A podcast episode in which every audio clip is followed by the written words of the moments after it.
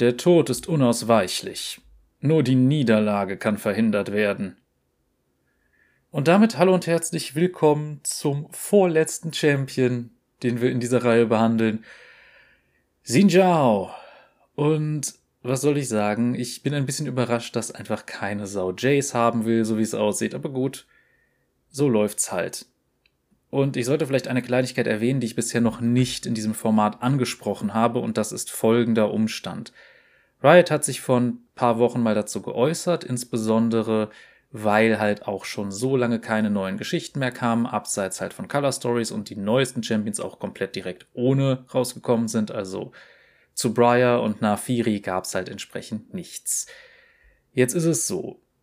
Vorher war es zum Beispiel so, dass sowohl League of Legends quasi so sein eigenes Universum hatte, beziehungsweise halt die Universe Page und alles, was da sonst so nebenher war, das heißt, die Sachen, die in Legends of Runeterra waren und die Sachen, die gegebenenfalls noch in anderen Geschichten eventuell passieren, dass das so ihre eigenen kleinen Universen waren. Auch zum Beispiel Arcane war mehr so eine Was wäre wenn Geschichte. Und jetzt hat man sich gesagt, komm, wir möchten das lieber wieder alles zu einem großen Kanon zusammenfügen. Das heißt, all das, was ich euch jetzt hier heute erzähle, kann, sobald neue Veröffentlichungen zu Xinjiao oder Demacia oder was auch immer rauskommen, wieder komplett veraltet sein. Und es gibt einige Sachen, die ich euch erzählt habe, die damals noch Stand der Lore waren, jetzt mit dieser Entscheidung aber zum Beispiel von Arcane dann eben, im Englischen würde man sagen, overruled werden. Also im Sinne von, sie sind jetzt einfach nicht mehr aktuell. Das heißt jetzt zum Beispiel, dass wie Vi aufgewachsen ist, doch wieder was anderes ist als in der Geschichte, die sie sonst hatte, weil jetzt heißt es, dass ihre Eltern halt doch geliebt haben und sie ganz normal in einer wohlhabenden Familie aufgewachsen ist. Bei Vi und Jinx, beziehungsweise Powder, ist jetzt auch die ganze Arcane-Story wohl Kanon. Ach ja, wundervoll. Aber wir können sowieso damit rechnen, dass auf der Universe-Page sich sowieso nicht mehr allzu viel tun wird. Sie wird wahrscheinlich primär einfach ein glorifiziertes Archiv für Geschichten, die es früher mal gab. Und ehrlich gesagt, ich kann es nachvollziehen. Ich verstehe auch, warum man sagt, dass man eben weniger Geschichten rausbringt. Und sehr viele Leute aus dem Narrative-Team sind in den letzten Wochen und Monaten auch bei Riot ausgestiegen. Es lässt sich wohl relativ einfach erklären, warum, weil viele jetzt sehen, okay, egal was du mal geschrieben hast, das ignorieren wir jetzt. Egal was du für Ideen gehabt hast, egal was du bisher eingebracht hast und was wir als Kanon etabliert haben, spielt für uns jetzt keine Rolle mehr. Und ja, mich würde das auch frustrieren. Ich verstehe aber auch, dass man sagt, hey, mit den Geschichten erreicht man gar nicht so viele, sondern eher mit Sachen wie Riot Forge Games oder zum Beispiel auch eher anderen interaktiven Sachen, wobei man sagen muss, gerade die interaktiven Sachen waren in den letzten Jahren nicht besonders gut, Riot. Überlegt euch da vielleicht mal was, ob ihr vielleicht ab und an noch mal ein bisschen was an Geschichten rausbringen wollt. Vielleicht auch einfach, weil das nun mal das Projekt ist, was sehr viele Leute auf meinen Kanal gebracht hat. Und daher bin ich da vielleicht ein bisschen biased, aber ich ähm, hoffe einfach, dass vielleicht noch ein bisschen was kommt und dass man vielleicht das Ganze ein bisschen mehr streamlined. Aber momentan befindet sich halt alles auf der Universe-Page ziemlich in der Schwebe. Wir wissen jetzt nicht, was ist Kanon, was ist nicht aber alles, was jetzt neu rauskommt, wird dann halt den neuen Kanon so ein bisschen etablieren. Aber gut, genug davon. Gehen wir jetzt tatsächlich mal auf den Charakter ein, über den wir heute reden wollen. Und das ist Xinjiao. Kommen wir erstmal wie immer zum Design. Und ich sag mal so, an seiner Landesidentität lässt Xinjiao wenig Zweifel. Wir sehen weiß, wir sehen gold, wir sehen blau, mit anderen Worten, Demacia durch und durch. Interessanterweise ist der Name allerdings eindeutig asiatischer Natur. Und zwar am ehesten würde ich sagen wahrscheinlich chinesisch, aber ich bin mir nicht sicher. Kann auch sein, dass es eher in andere Richtungen geht. Zumindest habe ich schon eine Person mit dem Namen Zhao kennengelernt. Aber ganz genau weiß ich es jetzt auch nicht. Und ja, man sieht, wir haben hier einen Charakter mit einer komplett demasianischen Aufmachung, aber eben einem ionischen Namen. Wie man das jetzt verstehen soll, das werden wir innerhalb seiner Geschichte wahrscheinlich erfahren. Aber eine Sache muss ich schon mal sagen, die ich an ihm sehr, sehr gut finde, auch wenn er eigentlich mehr so generischer Speerkämpfer Nummer drei ist. Ähm, und das ist eben, dass er tatsächlich mal einen Speer benutzt. Und ich weiß, League of Legends ist da jetzt nicht unbedingt so der äh, übelste Vertreter. In League of Legends gibt es tatsächlich gleich gar nicht mal so wenige, die mit Speeren oder Lanzen kämpfen. Aber sonst ist es in Fantasy doch sehr unterrepräsentiert. Und da bin ich dann froh drüber, dass das hier halt anders ist. Das mag ich. Also ich mag generell, wenn man einfach auch mal so verschiedene Waffen zeigt und Speere sind nun mal gerade auf dem Schlachtfeld eigentlich auch die Waffe der Wahl, wenn man es mal ganz genau nimmt. Normalerweise wäre es Speer und Schild, aber trotzdem, auch sowas ist nicht schlecht. Ansonsten kommen wir aber am besten einfach mal auch noch zum Titel von ihm, denn einige werden sich jetzt fragen bei dem Titel Der Seneschall von Demacia, was zum Geier ist ein Seneschall? Und ein Seneschall ist so ziemlich das höchste Hofamt, das es gibt. Das deutsche Äquivalent dazu wäre ein Truchsess also sowas wie der oberste Aufseher der fürstlichen Tafel. Mit anderen Worten, er hat ein extrem hohes Amt beim demasianischen Hof verliehen bekommen. Wofür? Das werden wir noch erfahren. Aber gut, ich denke, am ehesten springen wir jetzt direkt mal in seine Hintergrundgeschichte, aber es gibt noch eine kleine Überraschung. Wobei, machen wir keine Überraschung draus. Xin Zhao hat nicht wirklich eine Color Story, sondern er hat zwei Kurzgeschichten. Und wir werden heute beide vorlesen beziehungsweise ich werde beide vorlesen, ihr werdet zuhören, hoffe ich. Viel Spaß damit und dann, äh, ja, hinein in die Hintergrundgeschichte.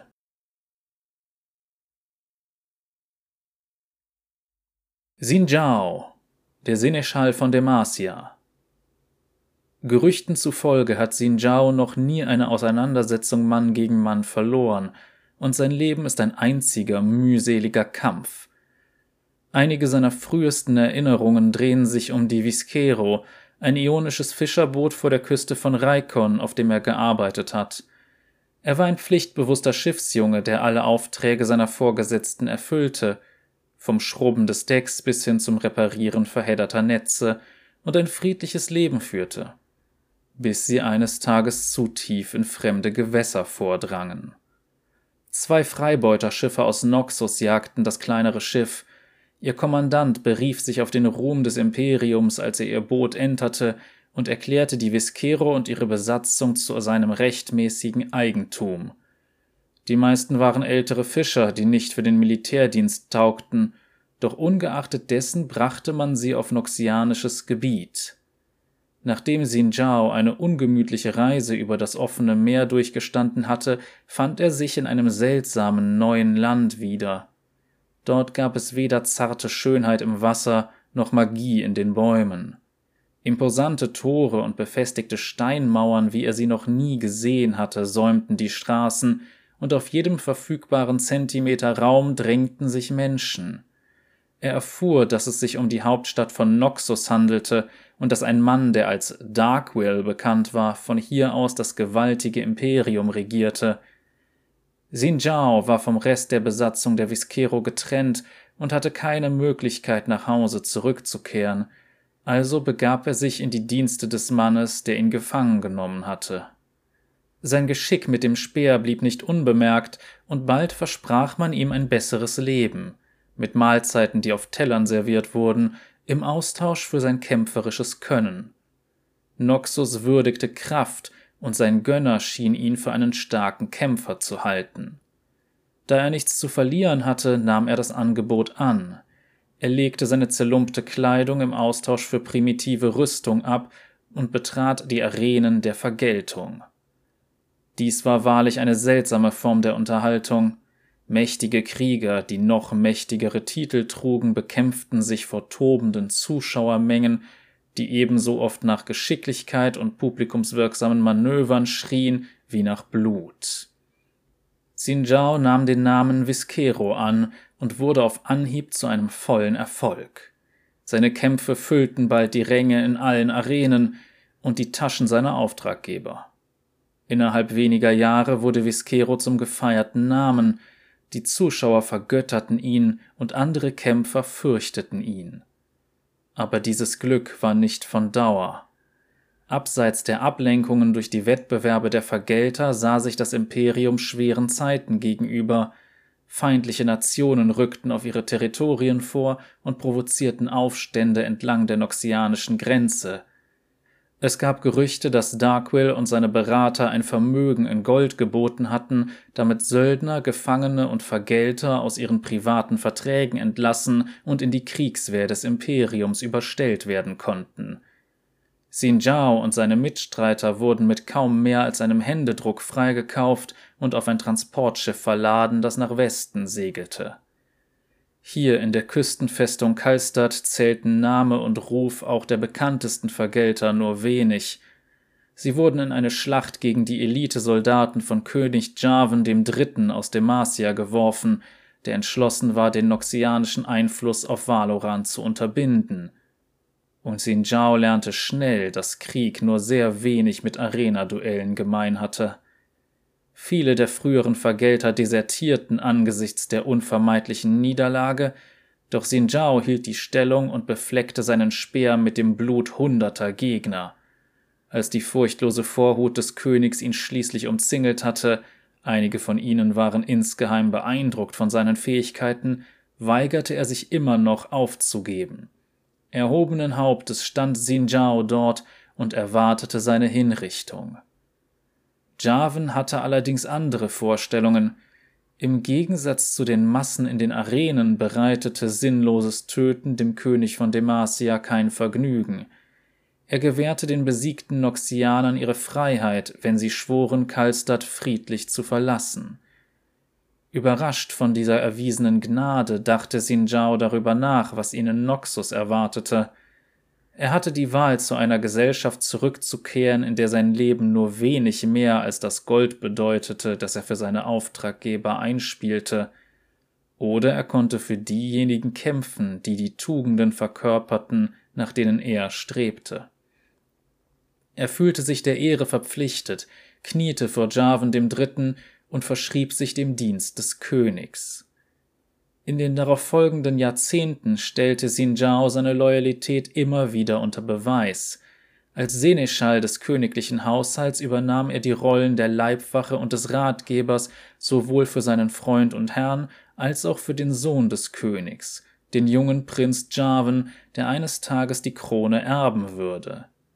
Sinjaos Weg, Demasianer zu werden, war durchaus ungewöhnlich, doch seine Ergebenheit dem Königreich und dessen Idealen gegenüber blieb stets ungebrochen. Er begründete das damit, dass er nicht aus Pflichtgefühl, sondern aus freien Stücken handelt. Seiner größten Prüfung sah er sich allerdings gegenüber, als ein Magieraufstand die Hauptstadt bedrohte. Xin Zhao stand bereit, seinen Lehnsherrn zu verteidigen, als der berüchtigte Silas aus Gelichtergraben die große Stadt ins Chaos stürzte. Doch der König befahl ihm, sich auf eine äußerst wichtige persönliche Mission zu begeben. Schweren Herzens fügte sich Xin Zhao. Welch folgenreichen Fehler er damit beging, wurde ihm erst bewusst, als er die Glocken des Palasts läuten hörte. Bis der Seneschall sich zu ihm durchgeschlagen hatte, war König Jarvan III. bereits tot.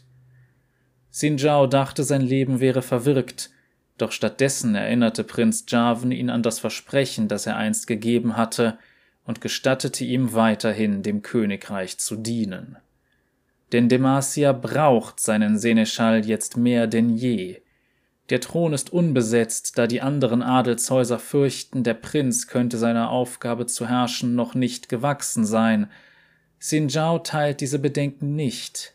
Er ist Jarvan treu ergeben und fest entschlossen, ihn in den bevorstehenden gefährlichen Tagen zu begleiten. So, ich sag mal so. Es gibt einige Sachen, die ich an der Geschichte ganz nett finde, und es gibt andere, bei denen ich sagen muss, ich habe Fragen. Beginnen wir jetzt erstmal damit, was finde ich ganz interessant. Erstmal, dass Demacia augenscheinlich zumindest anders aussehenden Fremden gegenüber offen ist, dass die sich da durchaus einen Posten erarbeiten können oder anderweitig halt willkommen geheißen werden, finde ich nicht schlecht. Auch wenn ich das ein bisschen seltsam finde, wenn es das heißt, dass er hunderte Demasianer vorher getötet hat, bevor sie ihn dann niederringen konnten, mehr oder minder. Ähm, naja, okay. Jetzt kommen wir aber zu den Punkten, die ich ein bisschen seltsam finde. Erstmal, er wurde auf eine wichtige Mission geschickt. Was für eine Mission war das bitte, die ausgerechnet der Seneschall erfüllen musste und nicht beispielsweise ein Bote? Warum war es wichtig, dass er das machen musste? Okay, meinetwegen, vielleicht fällt einem da nachher irgendwas noch ein, aber das wurde nie näher erläutert. Aber man musste ihn halt storytechnisch irgendwie aus dem Weg haben, damit, wie man jetzt inzwischen weiß, Katharina halt Jarvan den Dritten umbringen konnte. Und jetzt kommen wir noch zu was anderem, oder streng genommen zwei anderen Punkten. Wenn wir uns Xin Zhao auf seinem Splash Art ansehen, wirkt der jetzt nicht, als hätte er schon Jahrzehnte dem Königshaus gedient. Er sieht nämlich nicht aus, als wäre er drei, vier Jahrzehnte alt. Der sieht relativ jung aus, relativ jung und frisch. Was interessanterweise bei seinem Modell nicht wirklich der Fall ist, aber gut, darüber müssen wir jetzt gar nicht diskutieren. Finde ich nur ein bisschen seltsam. Ich finde, man hätte ihm durchaus sowas wie Narben im Gesicht geben können, insbesondere wenn er vorher in einer Arena gekämpft hat. Jetzt kommen wir aber zu einem gewissen anderen Punkt. Was für eine Relevanz hat es jetzt eigentlich, dass dieser Charakter ursprünglich aus Ionia stammt? Ich denke, es wäre interessant, wenn er eine neue Perspektive geben würde, wenn er irgendwas dazu beitragen würde, aber er könnte genauso gut ein noxianischer Deserteur sein. Seine Herkunft aus Ionia gibt der Story aktuell gar nichts. Und das finde ich ist verschenktes Potenzial, denn gerade bei der Sache mit der Magierrebellion denke ich mir, als Ionier müsste er dazu doch eine extrem starke Meinung haben. Sind wir doch mal ehrlich, er kommt aus einem Land, wo Magie alltäglich ist, wo Magie alles begleitet und wo so ziemlich jeder irgendeine Form von Berührungspunkt mit Magie hat, ob er sie nun selbst anwendet oder Leute kennt, die das tun. Und eben der Einklang mit Natur und der Magie der Natur und was nicht sonst noch allem. Warum zum Geier ist es so, dass wir von ihm nicht eine Art von Meinung in dieser Geschichte zu dieser ganzen Sache mit der Magierrebellion gehört haben? Und was genau sind diese Ideale, die erwähnt wurden? Das heißt, er dient dem Königshaus von Demacia, weil dieses die Ideale, die er vertritt, verkörpert. Ist da irgendein anderes Ideal als Ehre bei? Ich weiß es nicht. Aber gut, da kann man jetzt lange drum herum reden. Ich finde seine Story zumindest zu diesem Zeitpunkt noch sehr, sehr dünn. Schauen wir vielleicht einfach mal in die erste seiner Kurzgeschichten. Eine ist quasi eine, wo er so gerade wieder in die Dienste aufgenommen wird, oder was heißt wieder, überhaupt in die Dienste aufgenommen wird. Und dann gibt es später noch eine, die im Anschluss an die Magierrebellion spielt, wenn ich mich recht erinnere. Aber gut, ich würde sagen, springen wir jetzt einfach in die, die chronologisch zuerst spielt. Viel Spaß!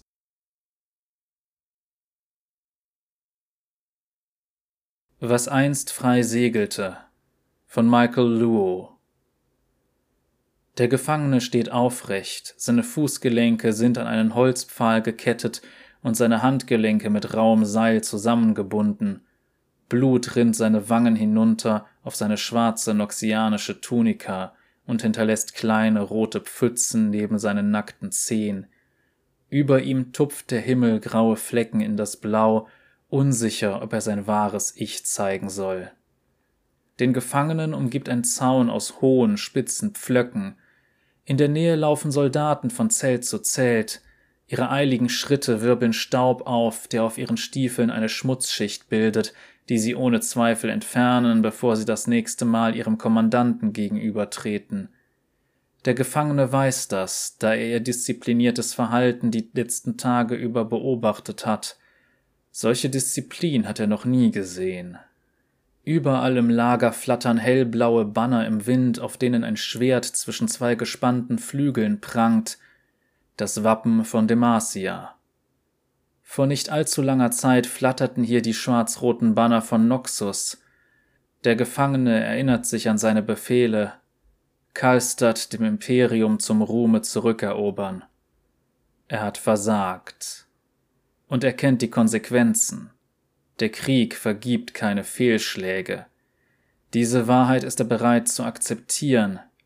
Jetzt wartet er sein Schicksal ab. Als er das erste Mal gefangen genommen wurde, verlor er sein Zuhause. Dieses Mal wird er noch mehr verlieren. Er schließt die Augen und lässt die Erinnerungen in seinen Geist strömen. Da waren zwei Männer, das weiß er noch.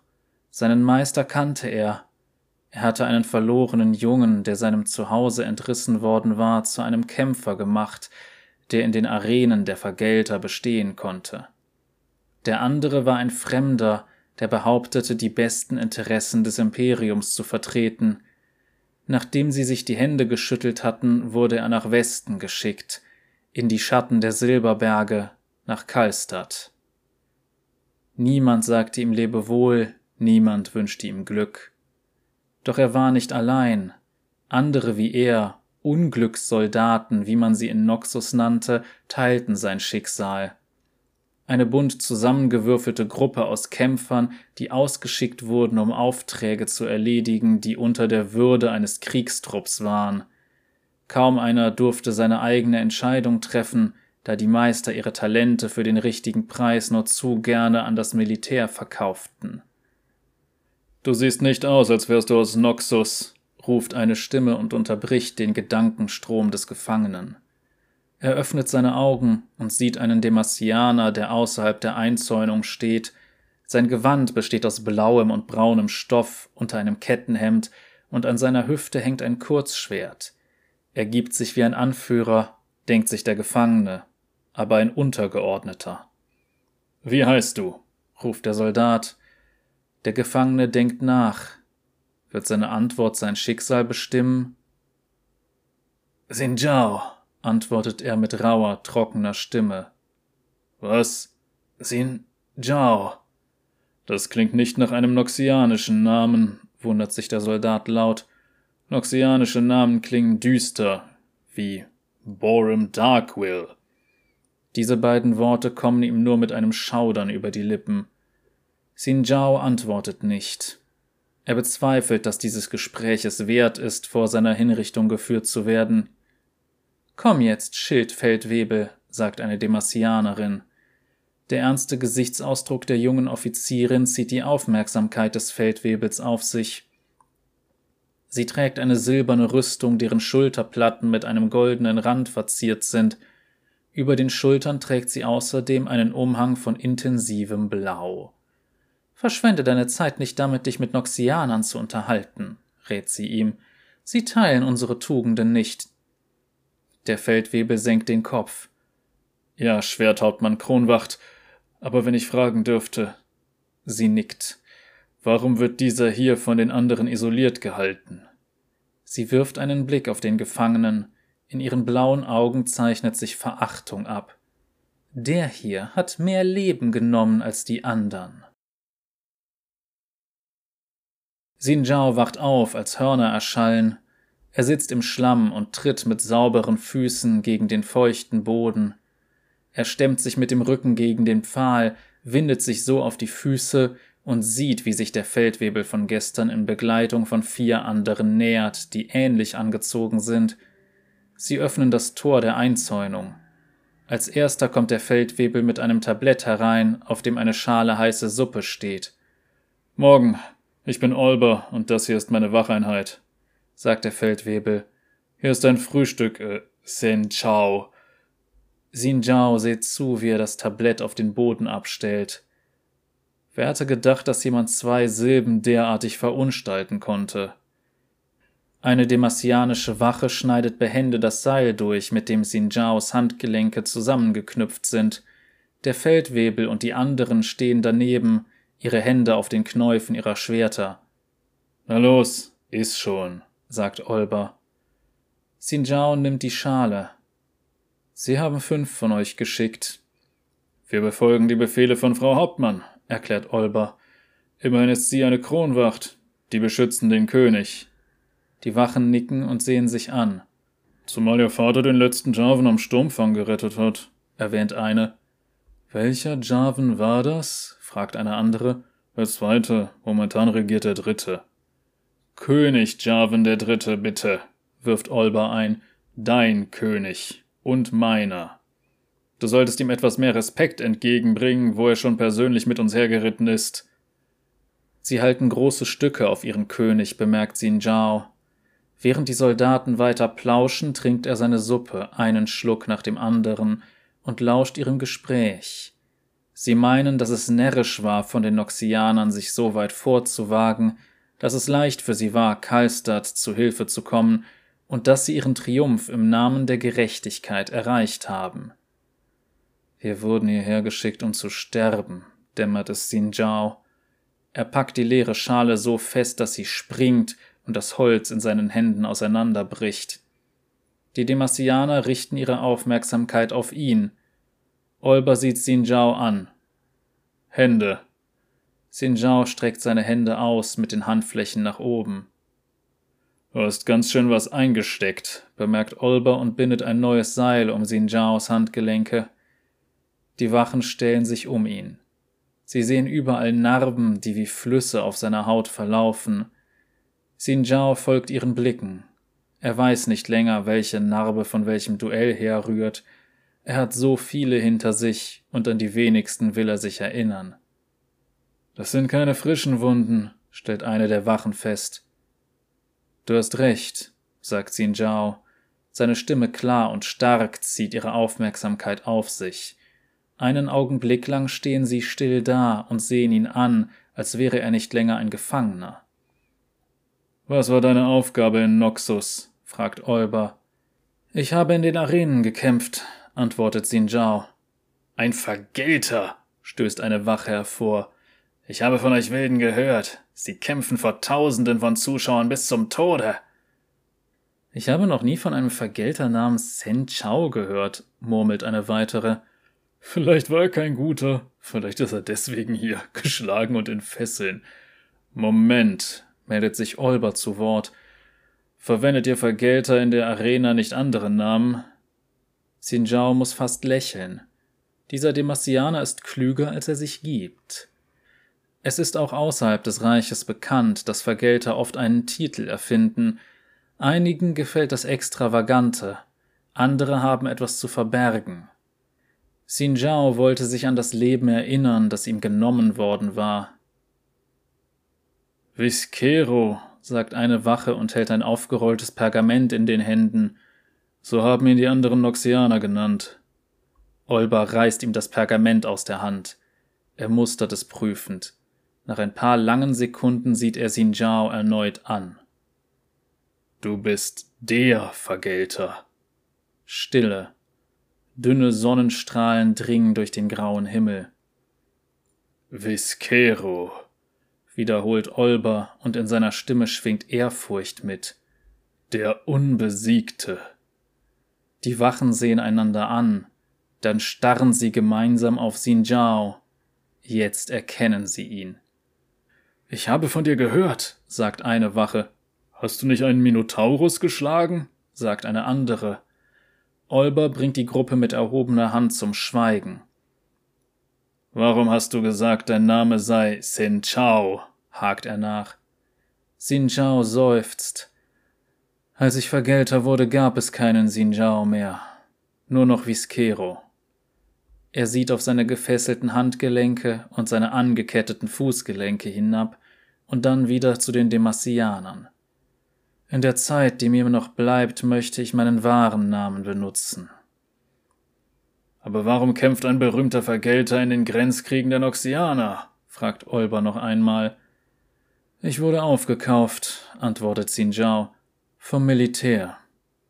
Er findet es seltsam, all das zu erklären, Lange Zeit hatte er angenommen, dass seine letzten Augenblicke schnell vorübergehen würden, in der Arena durch einen Speer oder ein Schwert, nicht mit einer heißen Mahlzeit und Fragen zu seiner Vergangenheit. Ist das Schicksal ein letztes Mal freundlich? Olber wirkt aufgewühlt. Du hattest keine Wahl, sagt er. Sinjao schüttelt den Kopf. Hast du noch Familie in Noxus? Xinjiao denkt einen Moment nach, dann schüttelt er erneut den Kopf. Er fragt sich, ob er überhaupt noch irgendwo Familie hat. Nun, dann bist du wohl für einen Neuanfang bereit. Olber nickt einer Wache zu, die einen Schlüssel hervorholt und Xinjiao von seinem Pfahl loskettet. Xinjiao legt neugierig den Kopf schief. Was soll das heißen? Olber lächelt. Ziehen wir dir etwas an. Xin Zhao sitzt aufrecht da in der neuen Tunika, die ihm gegeben wurde. Der demasianische Stoff fühlt sich weich auf seiner Haut an. Er sieht sich im Zelt um, zählt die Strohbetten und die leeren Suppenschalen. Dankbarkeitsbekundungen erklingen in seinen Ohren. Er erkennt die erdigen Stimmen. Sie gehören anderen, die noch einige Stunden zuvor Gefangene waren wie er. Einer nach dem anderen erheben sie sich von ihren Betten und danken den Heilern, die ihre Wunden verarztet haben. Bewaffnete Demasianer betreten das Zelt. Xinjiao sieht zu, wie die Gefangenen hinausgebracht werden. Er kennt sie gut, denn er war an ihrer Seite nach Kalstadt marschiert. Auf ihrer Reise verbrachten sie viel Zeit damit, sich im Stärkewettstreit gegenseitig zu übertrumpfen, wobei die Sieger ihre Kraft feierten und die Besiegten voller Scham von dannen zogen. Wer den Mund besonders voll nahm, prahlte damit, wie viele demasianische Soldaten er töten wollte. Das war bevor sie einer echten Armee entgegentreten mussten. Es gab keine Schlacht. Vielleicht hätte sich das noxianische Militär mit seinen Legionen und Belagerungswaffen besser geschlagen, aber sie waren nicht vom Militär. Sie waren Eingezogene, die ohne jegliche Kampfausbildung gegen ein geeintes Königreich geschickt wurden, Innerhalb von Stunden jubelte Kalstadt seinen Rettern zu.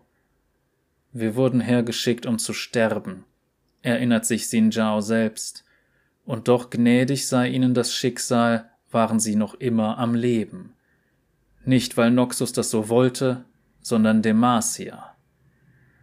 Das Schicksal strömt wie die vier Winde, hatten seine Ältesten einst gesagt, und niemand kennt seinen Kurs, bis er Segel setzt. Eine alte Heilerin geht an ihm vorbei, ihre bleiche Robe passt zu denen der anderen, die im Zelt arbeiten. Wie fühlst du dich, Kind? fragte sie. Mir geht es gut, antwortet Xinjiao. Danke. Dank nicht mir, dank dem König. Auf seinen königlichen Beschluss hin sollen alle Gefangenen versorgt werden. Der dritte Jarvan? Schon wieder dieser König. Wie kann ein Mann so viel Inspiration hervorrufen? Ja, unser großer Jarvan der Dritte, verbessert sie ihn. Er hat dir die Möglichkeit eines Neubeginns gegeben und die Gelegenheit, Frieden zu finden. Sinjao sieht mit gefalteten Händen zu Boden. Viscero könnte immer einen Platz in der Arena finden, und anderswo würden die Leute von Valoran ihn wegen seiner Stärke willkommen heißen, so viel war sicher. Sein Geburtsort, die ersten Lande jenseits des Meeres, die er seit Jahrzehnten nicht mehr gesehen hat, sind ihm heute so fremd wie ein verschwommenes Traumbild. Wo könnte er Frieden finden? Wollte er das überhaupt? Nein, sein eigener Frieden war vor langer Zeit gestorben, als er zum ersten Mal ein Leben genommen und damit sein eigenes verlängert hatte. Xin Zhao wendet sich an die Heilerin, Dürfte ich eine Frage stellen? Worum handelt es sich, Kind? Euer König. Wer ist er? Die Heilerin gluckst. Warum siehst du nicht selbst? Xinjiao geht hinter Olber her. Vier Wachen umringen ihn. Während sie durch das Lager stapfen, lugt er in die vorbeiziehenden Zelte, in denen die marsianische Soldaten ihre Habseligkeiten packen und die Hauptmänner den nächsten Einsatz planen. Gerüchten zufolge steht eine weitere Schlacht gegen Noxus bevor, nicht einmal einen Wochenmarsch von hier entfernt. Xinjiao beschäftigt die Frage, ob diese Menschen dorthin aufbrechen, ob sie einem Pfad des Aufruhrs folgen und die Dinge wieder in Ordnung bringen, wo immer sie hinkommen. Sie scheinen einer höheren Berufung zu dienen, etwas, das stärker ist als körperliche Kraft und vielleicht auch wertvoller. Er stellt sich vor, wie sich das wohl anfühlt, wenn man so überzeugt ist, dass man bedenkenlos sein eigenes Leben opfert. In der Arena gab es Zeiten, in denen sein eigenes Leben nichts bedeutete. Jetzt ist es die Audienz mit einem König wert. Sieht aus, als wärst du der Letzte, sagt Olber, hält die Oskorte an und deutet nach vorne.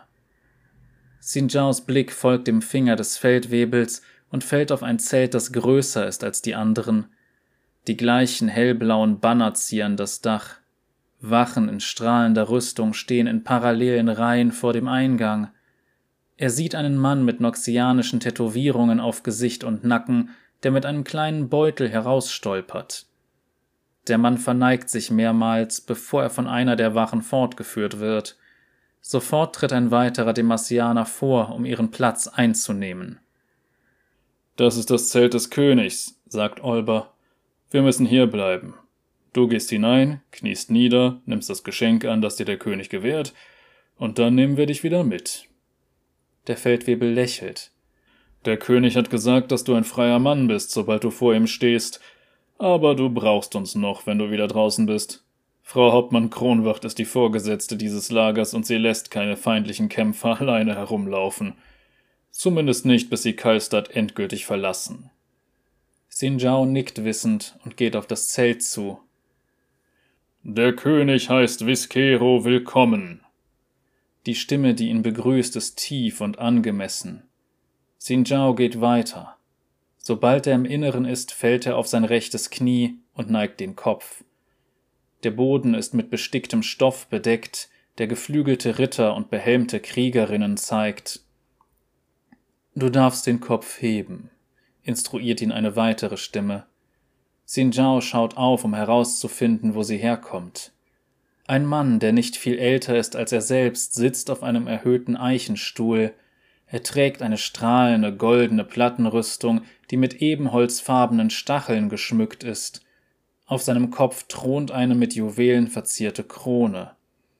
Neben seiner rechten Hand liegt eine lange stählerne Lanze, deren Schneiden so scharf sind wie die Fänge eines majestätischen Ungetüms. Das ist ihr König, wird Sinjao klar. Sein Blick ruht noch eine Sekunde länger auf dem Mann, und er spürt die hochgeborene Ausstrahlung in Kombination mit einer rohen physischen Präsenz, die er nicht erwartet hatte. Zur Linken des Königs steht Schwerthauptmann Kronwacht, genauso stoisch wie das erste Mal, als Xin Zhao ihr begegnet ist.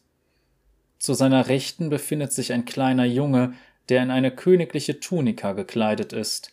Er sitzt auf einem eigenen Eichenstuhl, und seine kleinen Lederstiefel baumeln über den Rand der Sitzfläche.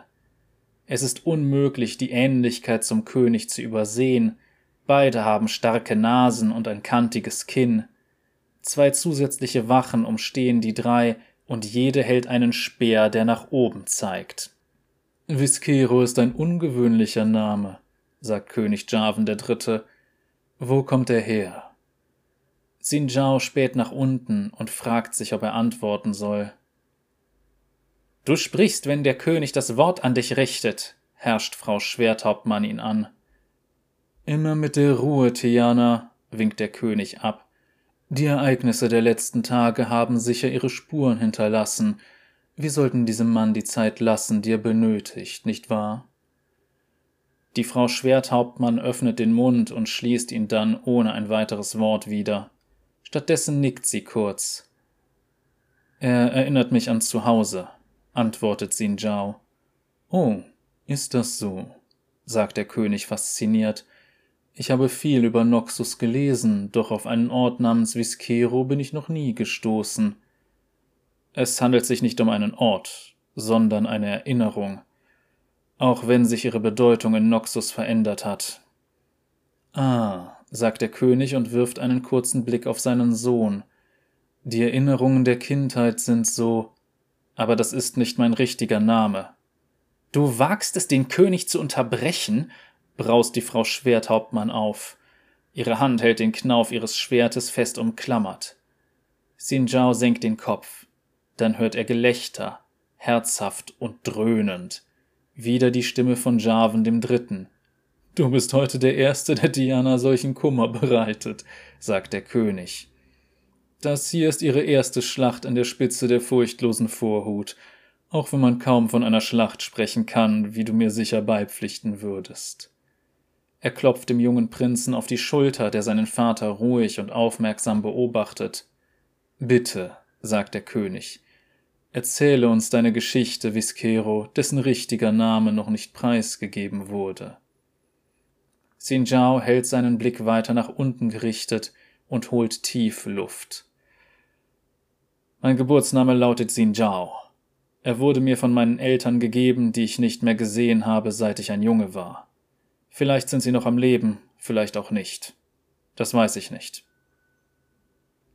Er schluckt mühsam. Der Ort, in dem ich geboren wurde, heißt Raikon und ist ein Küstendorf in den ersten Landen, das die Leute von hier Ionia nennen. Meine Kindheit verbrachte ich auf einem Fischerboot namens Viskero, wo ich den Ältesten bei allem half, wofür sie Unterstützung benötigten. Das Leben war einfach und friedlich, bis Plünderer auf roten und schwarzen Schiffen einfielen. Er schließt eine Sekunde lang die Augen. Kein Demasianer sagt ein Wort. Wir hatten keine Chance. Sie nahmen mich mit. Nach Monaten auf der See fand ich mich in Noxus wieder. Alles türmte sich über mir auf, war erdrückend und harsch. Dort gab es nichts von der natürlichen Schönheit meiner Heimat. Xinjiao meint, gedämpfte Zustimmung zu vernehmen, ein nachklingendes Murmeln, eine kleine, flüsternde Stimme. Wie jeder andere verlorene Junge tat ich, was ich tun musste, um zu überleben. Dinge, auf die ich nicht stolz bin und welche die Aufmerksamkeit der Mächtigen auf sich zogen. Sie erkannten, wie stark ich war und machten einen Kämpfer aus mir. Damals wurde Viskero wiedergeboren, als Vergelter. Er seufzt und seine Stimme wird weich. Ich habe viele, viele Feinde getötet. Von einigen kannte ich nicht einmal ihren wahren Namen. Je mehr ich tötete, desto lauter jubelte die Menge meinen Namen. Viskero, Viskero. Und ihr Gold füllte die Taschen meiner Meister. Ich dachte, dass ich so mein Leben verbringen würde und in der Arena zur Unterhaltung vor anderen kämpfen müsste. Zumindest bis Noxus meinen Meistern mehr Gold anbot, als die Arena ihnen jemals einbringen konnte. Sinjaos Schultern fallen ein. Mehr braucht es nicht, um mich hierher zu schicken. Eure Soldaten kennen den Rest der Geschichte. Javan der Dritte ist still. Alle warten darauf, dass er die Stimme erhebt. Du hattest kein leichtes Leben, meint der König schließlich. Er sieht seinen Sohn flüchtig an, bevor er sich wieder Xin Zhao zuwendet. Danke, dass du deine Reise mit uns geteilt hast. Es macht mich und ganz Demacia stolz, dich von deinen noxianischen Ketten zu befreien. Der König nickt einer der Wachen zu, die einen Leinenbeutel hervorzieht und ihn vor Sinjao auf den Boden legt. In ihm klimpern Münzen. Das ist der Segen von Jarvan dem Dritten, erklärt Frau Hauptmann Kronwacht. Genug Gold für die Reisekosten einer Woche. Wisse, dass du fälschlicherweise in Länder eingefallen bist, die unter dem Schutz des Königreichs von Demacia stehen, doch als Zeichen seines guten Willens gewährt der König dir eine zweite Chance. Nutze sie weise. Xinjiao wirft einen Blick auf den Beutel. Er bewegt sich nicht. Ist es wirklich so leicht? Einfach diesen Beutel nehmen und in Frieden hinausspazieren? Gerade eben hat er ehrlicher als jemals zuvor mit einem Fremden gesprochen, der sein Leben mit einer Handbewegung hätte beenden können. Doch der Fremde hat ihm zugehört, und durch diese Geste war er nun kein Fremder mehr. Für mich kann es keinen Frieden geben, aber vielleicht eine Berufung? Nun, sagt Frau Hauptmann Kronwacht und deutet zum Ausgang. Xinjiao senkt den Kopf. Dürfte ich eine Bitte äußern? Sprich, sagt der König. Ich möchte mich gerne eurer Wache anschließen. Das ist absurd, ruft Frau Hauptmann Kronwacht die Wachen stoßen zustimmend die Enden ihrer Speere in den Boden. Der König lacht leicht auf und wendet sich der Frau Schwerthauptmann zu. Ein interessanter Vorschlag. Ihr könnt doch sicher nicht, setzt Frau Hauptmann Kronwacht an, doch die Hand des Königs lässt sie erneut verstummen. Der Mann möchte sich erklären, sagt Javan der Dritte mit einem Grinsen. Ich möchte seine Gründe hören. Sinjao hebt den Kopf. Sein Blick kreuzt sich mit dem des Königs. Ihr habt mir Gnade entgegengebracht und eure Ehre gezeigt, setzt er an. Zwei Dinge, die ich bisher nicht gekannt habe. All die Jahre in Noxus habe ich für eine Sache gekämpft, an die ich nicht geglaubt habe, und während dieser Zeit kannte ich nur zwei Wahrheiten. Sieg bedeutet Überleben und Niederlage den Tod. Das habe ich gelernt, als ich andere Kämpfer in der Arena fallen sah oder sie nach zu vielen Niederlagen einfach nicht mehr auftauchten. Doch ihr und euer Volk kämpft für etwas anderes, etwas Größeres. Eine Brise lässt den Zeltstoff Wellen schlagen. Zwei kleine Lederstiefel baumeln hin und her. Xinjiao räuspert sich. Und ich würde lieber im Kampf um die Ehre umkommen, als bis ans Ende meiner Tage zu bereuen, dass ich diese Entscheidung nie getroffen habe. Javan der Dritte beugt sich nach vorne. Die anderen sind klug genug, kein Wort zu verlieren. Du drückst dich gut aus, antwortet der König. Besser als einige meiner Ratgeber, um ehrlich zu sein. Und doch müssen meine Schutzbefohlenen eine Jahre, wenn nicht jahrzehntelange Ausbildung durchlaufen. Wie kann ich wissen, dass du dazu imstande bist? Sinjao starrt den König, den Prinzen und die Frau Hauptmann Kronwacht an. Ein Teil von ihm weiß, was er sagen, ein anderer, was er tun könnte. Hat er wirklich die Wahl? Nein. Das Schicksal hat seine Wahl getroffen. Er schnappt sich den Beutel voller Münzen und schleudert ihn der Frau Schwerthauptmann ins Gesicht. Während sie sich von dem Schock erholt, greift er die Wache zu seiner Linken mit einem Beinfeger an und wirft sie zu Boden. Xin Zhao packt den Speer des Demasianers und schwingt ihn im Kreis, um die andere Wache zu seiner Rechten aus dem Gleichgewicht zu bringen. Sein Körper bewegt sich instinktiv, fließend und schnell, während sein Geist sich vorstellt, er wäre wieder in der Arena. Er wirbelt die Waffe ein letztes Mal herum und stößt sie nach vorne auf Jarvan den Dritten zu. Ihr stumpfes Ende hält nur wenige Finger breit vor der Kehle des Königs inne. Der junge Prinz schnappt nach Luft. Die Wachen des Königs sammeln sich. Soldaten eilen herbei, während die Frau Schwerthauptmann ihre Klinge zieht. Xin Zhao fällt auf die Knie. Er legt den Speer ohne das leiseste Geräusch zu Boden und bietet seinen Hals dar. Kunstfertige Stahlwaffen berühren seine Haut. Die Spannung im Raum lässt sich beinahe greifen. Alle Augen sind auf Xinjiao gerichtet, dessen Augen wiederum geschlossen sind. Friedlich wartet er darauf, was als nächstes geschieht. Der König richtet seinen Umhang. Zurück, befiehlt er. Mein Vater meinte einst, dass Noxus seine Talente in diesen Arenen verschwendet. Nun sehe ich die Wahrheit in seinen Worten. Mein König, fleht Hauptmann Kronwacht, er hat versucht, euch zu töten. Nein, Tiana, antwortet der König. Er hat mir gezeigt, wie ich getötet werden könnte, sogar vor den Augen der Wachen, denen ich mein Leben anvertraut habe. Ich bitte aufrichtig um Entschuldigung, sagt Xinjiao. Seine Stimme ist ruhig und maßvoll, eine stille Flut, die noch nicht vollständig ans Ufer fließen möchte. Das war die einzige Möglichkeit, mein Können unter Beweis zu stellen. Und das hast du, sagt der König, vor mir und diesen Kriegern Demasias. Anscheinend könnten sie das eine oder andere von dir lernen. Die königliche Wache wird nicht von einem Gefangenen besudelt, erbost sich Frau Hauptmann Kronwacht. Als dieser Mann vor mich trat, war er kein Gefangener mehr. Der König erhebt sich von seinem Stuhl. Demacia wurde vor langer Zeit von guten Leuten gegründet, die Zuflucht suchten vor dem Bösen dieser Welt. Die Geschichte dieses Mannes erinnert mich an diese alten Erzählungen von Orlon und seinen Anhängern. Mein Vater las sie mir einst vor. Sein Blick fällt auf den Prinzen, der ihn verwundert ansieht. Mein Sohn, Freude meines Lebens, sagt der König. Wie froh ich bin, dass du hier und heute Zeuge dieses Augenblicks wirst. So kannst du mit eigenen Augen sehen, warum wir unsere Tugenden aufrechterhalten müssen, damit andere unserem Beispiel folgen. Verstehst du das? Ja, Vater, sagt der Prinz mit kleiner, aber fester Stimme. Der König tritt nach vorne. Sinjao, deine Lebensgeschichte und dein Mut haben mich berührt. So habe ich mich schon sehr lange nicht mehr gefühlt. Er beugt sich hinab, um Sinjao auf die Füße zu helfen. Du magst nicht in Demacia geboren worden sein, doch ich gestatte dir mit uns in mein Königreich zurückzureisen, wo du dich selbst sowie deine Loyalität als Mitglied meiner Leibwache beweisen wirst. Sinjao spürt, wie die kräftigen Hände des Königs seine Schultern packen. Nimm diese Gelegenheit nicht auf die leichte Schulter.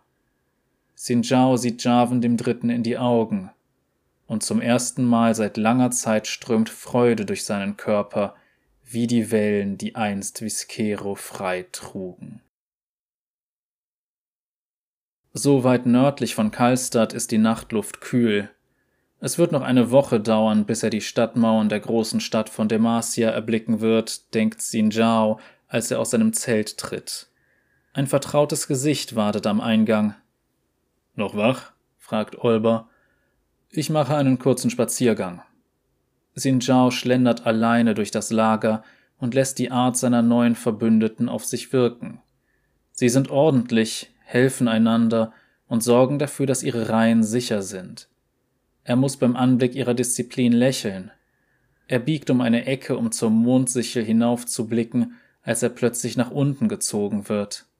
Sein Körper schlägt hart auf dem Boden auf. Nachdem er ein paar Mal geblinzelt hat, kommt er wieder zu Sinnen und begreift, dass er in ein spärlich erleuchtetes Zelt geschleift worden ist. Die Frau Schwerthauptmann starrt zornig auf ihn herab, Neben ihr stehen furchteinflößende Soldaten mit schweren Plattenrüstungen. Du magst die Gunst des Königs gewonnen haben, doch in meinen Augen bist du kein Demassianer, stellt sie klar. Als Sinjao aufsteht, zieht sie ihr Schwert. Wie ein Rudel seiner Löwin folgt, tun es die Umstehenden ihr gleich. Ich behalte dich im Auge, warnt sie ihn. Sollte dem König irgendetwas zustoßen, während du in seinem Dienst bist, mit beiden Händen umfasst Xin Zhao die flachen Seiten ihrer Klinge. Dies soll mein Schwur sein. Tiana Kronwacht sieht erstaunt zu, wie er die Schwertspitze an seine eigene Kehle heranzieht. Sollte ihm etwas zustoßen, sagt Xin Zhao, darfst du mich töten.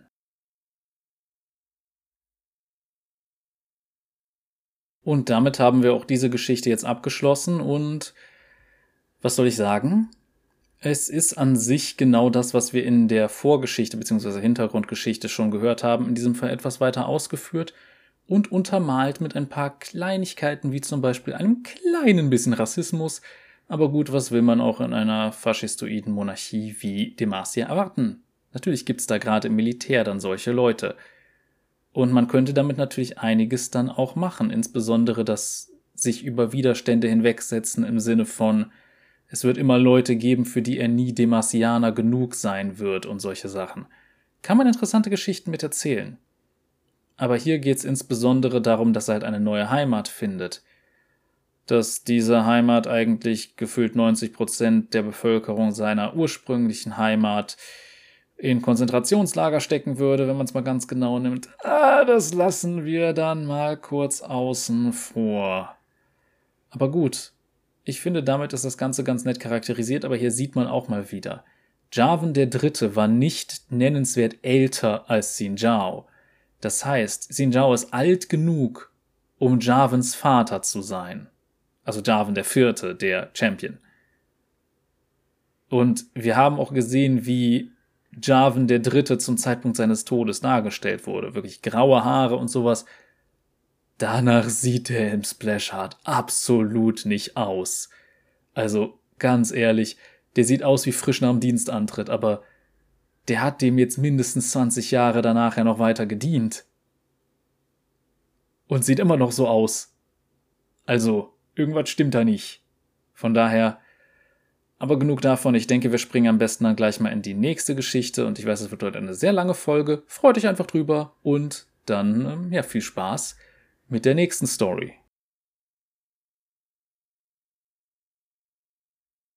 Nachspiel von Anthony Reynolds Die ersten Strahlen des Sonnenaufgangs strichen über die Dachfirste der großen Stadt und verwandelten blasse Steine in Gold. Die Luft stand still, und die einzigen Geräusche, die bis zu den hohen Dachterrassen an der Ostseite der Zitadelle hinaufdrangen, waren der sanfte Chor der singenden Vögel, die den Morgen begrüßten, und das gedämpfte Murmeln der erwachenden Stadt. Xin Zhao saß im Schneidersitz auf einem Steinsockel, seine Hände ruhten auf seinem Speer, den er über seinen Schoß gelegt hatte. Er starrte über die tiefer gelegenen Gartenetagen, die Festungsmauern und über die Hauptstadt Demasias hinweg zum Horizont. Zu beobachten, wie die Sonne über seinem Wahlheimatland aufging, brachte ihm sonst immer Frieden, aber nicht heute. Sein Umhang war verkohlt und voller Blutflecken, seine Rüstung verbeult und zerkratzt. Strähnen seines graumelierten Haares, das nicht mehr pechschwarz war wie in seiner Jugend, hatten sich aus seinem Haarknoten gelöst und hingen ihm wirr ins Gesicht. Unter normalen Umständen hätte er bereits gebadet und sich Schweiß, Blut und den Gestank des Feuers abgewaschen. Er hätte seine Rüstung den Kampfschmieden zur Reparatur geschickt und sich einen neuen Umhang besorgt. Das Aussehen war wichtig, besonders als Seneschall von Demacia. Doch dies waren alles andere als normale Umstände. Der König war tot. Er war der ehrenwerteste Mann, dem Xinjiao je begegnet war, und er hatte ihn über alle Maßen geliebt und respektiert. Er hatte einen Eid geschworen, ihn zu beschützen, und doch war Xinjiao nicht dort gewesen, als dieser ihn am meisten gebraucht hätte. Er atmete tief und schmerzgeplagt ein, das Gewicht seines Versagens drohte ihn zu erdrücken. Der Magieraufstand am Tag zuvor hatte die gesamte Stadt vollkommen überrascht. Xinjiao war in den Straßenkämpfen verwundet worden, während er versucht hatte, sich zum Palast zurückzukämpfen, aber er spürte nichts. Seit Stunden saß er hier, allein, und ließ die Kälte der Steine in seine Knochen kriechen, während der Schleier aus Trauer, Scham und Schuldgefühlen sich auf ihn herabsenkte. Die Palastwachen, zumindest die, die nicht bei dem Angriff ums Leben gekommen waren, hatten ihn seiner Trübsal überlassen und hielten sich von der stufigen Gartenanlage fern, in der er schweigend die Nacht hindurch gesessen hatte. Xinjiao war für dieses kleine Entgegenkommen dankbar. Er wusste nicht, ob er ihre anklagenden Blicke ertragen konnte. Endlich erreichte die Sonne ihn wie das Licht des jüngsten Gerichts. Die gleißende Helligkeit zwang ihn zu blinzeln. Er seufzte tief und wappnete sich innerlich. Mühsam stand er auf und ließ einen letzten Blick über seine geliebte Stadt und den Garten schweifen, der ihm sonst immer Trost gespendet hatte. Dann wandte er sich um und ging zurück zum Palast. Vor vielen Jahren hatte er ein Versprechen gegeben, jetzt hatte er die Absicht, dieses zu halten. Leblos und hohl fühlte sich Xinjiao wie ein Geist, der am Ort seines Ablebens spukte. Der Tod wäre ihm lieber gewesen. Zu fallen, während er seinen Herrn schützte, wäre immerhin ehrenvoll gewesen. Er ließ sich durch die Palastflure treiben, die ihm plötzlich kalt und leblos erschienen. Die Diener, denen er begegnete, sprachen kein Wort und schlurften in entsetztem Schweigen mit weit aufgerissenen Augen an ihm vorbei. Den Wachen, an denen er vorbeiging, war die Trauer am Gesicht abzulesen. Sie salutierten, sahen aber zu Boden. Er verdiente ihre Aufmerksamkeit nicht. Schließlich stand er vor einer geschlossenen Tür. Er streckte die Hand aus, um zu klopfen, hielt dann aber inne. Zitterte seine Hand etwa? Er verfluchte seine Schwäche, klopfte entschlossen auf das massive Eichenholz, nahm Haltung an, und stampfte sein Speerende fest auf den Boden. Das Geräusch hallte den Flur entlang. Einen unendlich langen Moment stand er reglos da, starrte auf die Tür und wartete darauf, dass sie sich öffnete. Zwei Palastwachen auf Patrouille kamen um eine Ecke und marschierten mit klappernden Rüstungen an ihm vorbei. Seine Scham hielt ihn davon ab, sie anzusehen. Die Tür blieb weiterhin verschlossen. Soweit ich weiß, befindet sich Hochmarschall Kronwacht im Nordflügel, mein Lord Seneschall, sagte eine der Wachen. Er kümmert sich um die erhöhte Sicherheit. Xinjiao seufzte innerlich, biss die Zähne zusammen und nickte der Wache zum Dank zu. Mein Lord, setzte die andere Wache an, niemand gibt euch die Schuld am. Danke, Soldat, schnitt Xinjiao ihm das Wort ab. Er wollte ihr Mitleid nicht. Die beiden salutierten und gingen ihres Weges. Xinjiao drehte sich um und marschierte den Flur entlang in die Richtung, aus der die Wachen gekommen waren, zum Nordflügel des Palasts. Es war keine Gnadenfrist, dass Hochmarschall Tiana Kronwacht nicht in ihrem Arbeitszimmer war, es verzögerte die Angelegenheit nur. Er ging durch eine Halle, in der Wimpel und Banner hingen, und blieb kurz unter einem von ihnen stehen, eine Standarte, auf der das Schwert Demasias mit seinen weißen Flügeln vor einem blauen Hintergrund zu sehen war. Die verstorbene Mutter des Königs und ihre Zofen hatten sie gewoben, und obwohl knapp ein Drittel davon durch Feuer zerstört worden war, blieb sie doch ein Handwerksstück von erstaunlicher Schönheit und Kunstfertigkeit. Sie war bei der Schlacht am Hügel der Salzspitze gefallen, doch König Jarvan hatte höchstpersönlich den Sturmangriff angeführt, um sie zurückzuerobern. Sinjao war an seiner Seite gewesen. Sie hatten sich eine Schneise durch hunderte in Felle gehüllte Berserker aus dem Freljord gebahnt, um sie zu erreichen. Sinjao war derjenige gewesen, der sie hoch in die Luft reckte, obwohl die Flammen schon an ihrer Stickerei züngelten. Der Anblick der zurückeroberten Standarte hatte an jenem Tag das Blatt gewendet, die Demasianer zusammengerufen und einen unwahrscheinlichen Sieg ermöglicht. Jarvan hatte sich geweigert, sie reparieren zu lassen, nachdem sie sicher wieder in den Palast zurückgebracht worden war. Er wollte, dass alle, die sie betrachteten, sich an ihre Geschichte erinnerten. Xinjiao ging an einem kleinen Zimmer vorbei, eine abgelegene Bibliothek in einem wenig benutzten Winkel des Palasts. Sie war einer der Lieblingsorte des Königs gewesen, an dem er seine Abende verbracht hatte. Dies war seine Zuflucht gewesen, an dem er des Aufhebens der Diener und Edelleute entfliehen konnte. Xinjiao hatte viele Abende bis spät in die Nacht hier mit dem König verbracht. Sie hatten gewürzten Honigwein geschlürft, raffinierte Strategien erörtert über Politik diskutiert und weit in die Vergangenheit reichende Erinnerungen aus ihrer Jugend heraufbeschworen. Jarvan war in der Öffentlichkeit ganz der stoische, gestrenge Anführer, doch hier in seinem Allerheiligsten und ganz besonders in den frühen Morgenstunden, nachdem sie bereits tief in ihre Becher geschaut hatten, lachte er, bis ihm Tränen über das Gesicht rannen und sprach voller Leidenschaft über seine Hoffnungen und Träume für seinen Sohn. Frischer Schmerz wallte in Sinjao auf, als ihm klar wurde, dass er seinen Freund nie wieder lachen hören würde. Ohne es bemerkt zu haben, war Sinjao an den Trainingshallen angelangt. In den letzten 20 Jahren hatte er hier wahrscheinlich mehr Zeit verbracht als an irgendeinem anderen Ort. Dies war sein wahres Zuhause. Hier fühlte er sich am meisten wie er selbst, hier hatte er unzählige Stunden Ausbildungs- und Übungskämpfe mit dem König absolviert. Dies war der Ort, an dem Xin Zhao, sehr zur Belustigung und zur Entzückung des Königs, von seinem Sohn in die Familie aufgenommen worden war. Hier hatte Xin Zhao dem jungen Prinzen beigebracht, mit Schwert, Speer und Lanze zu kämpfen. Er hatte ihn getröstet, seine Tränen fortgewischt und ihm wieder auf die Füße geholfen, wenn er gestürzt war. Er hatte mit ihm gelacht und seine Erfolge bejubelt. Der Gedanke an den Prinzen traf ihn wie ein Schwertstich in die Eingeweide. Sinjao mochte am Vortag seinen besten Freund verloren haben, aber der junge Jarvan hatte seinen Vater verloren. Seine Mutter hatte er bereits bei der Geburt verloren. Er war jetzt allein.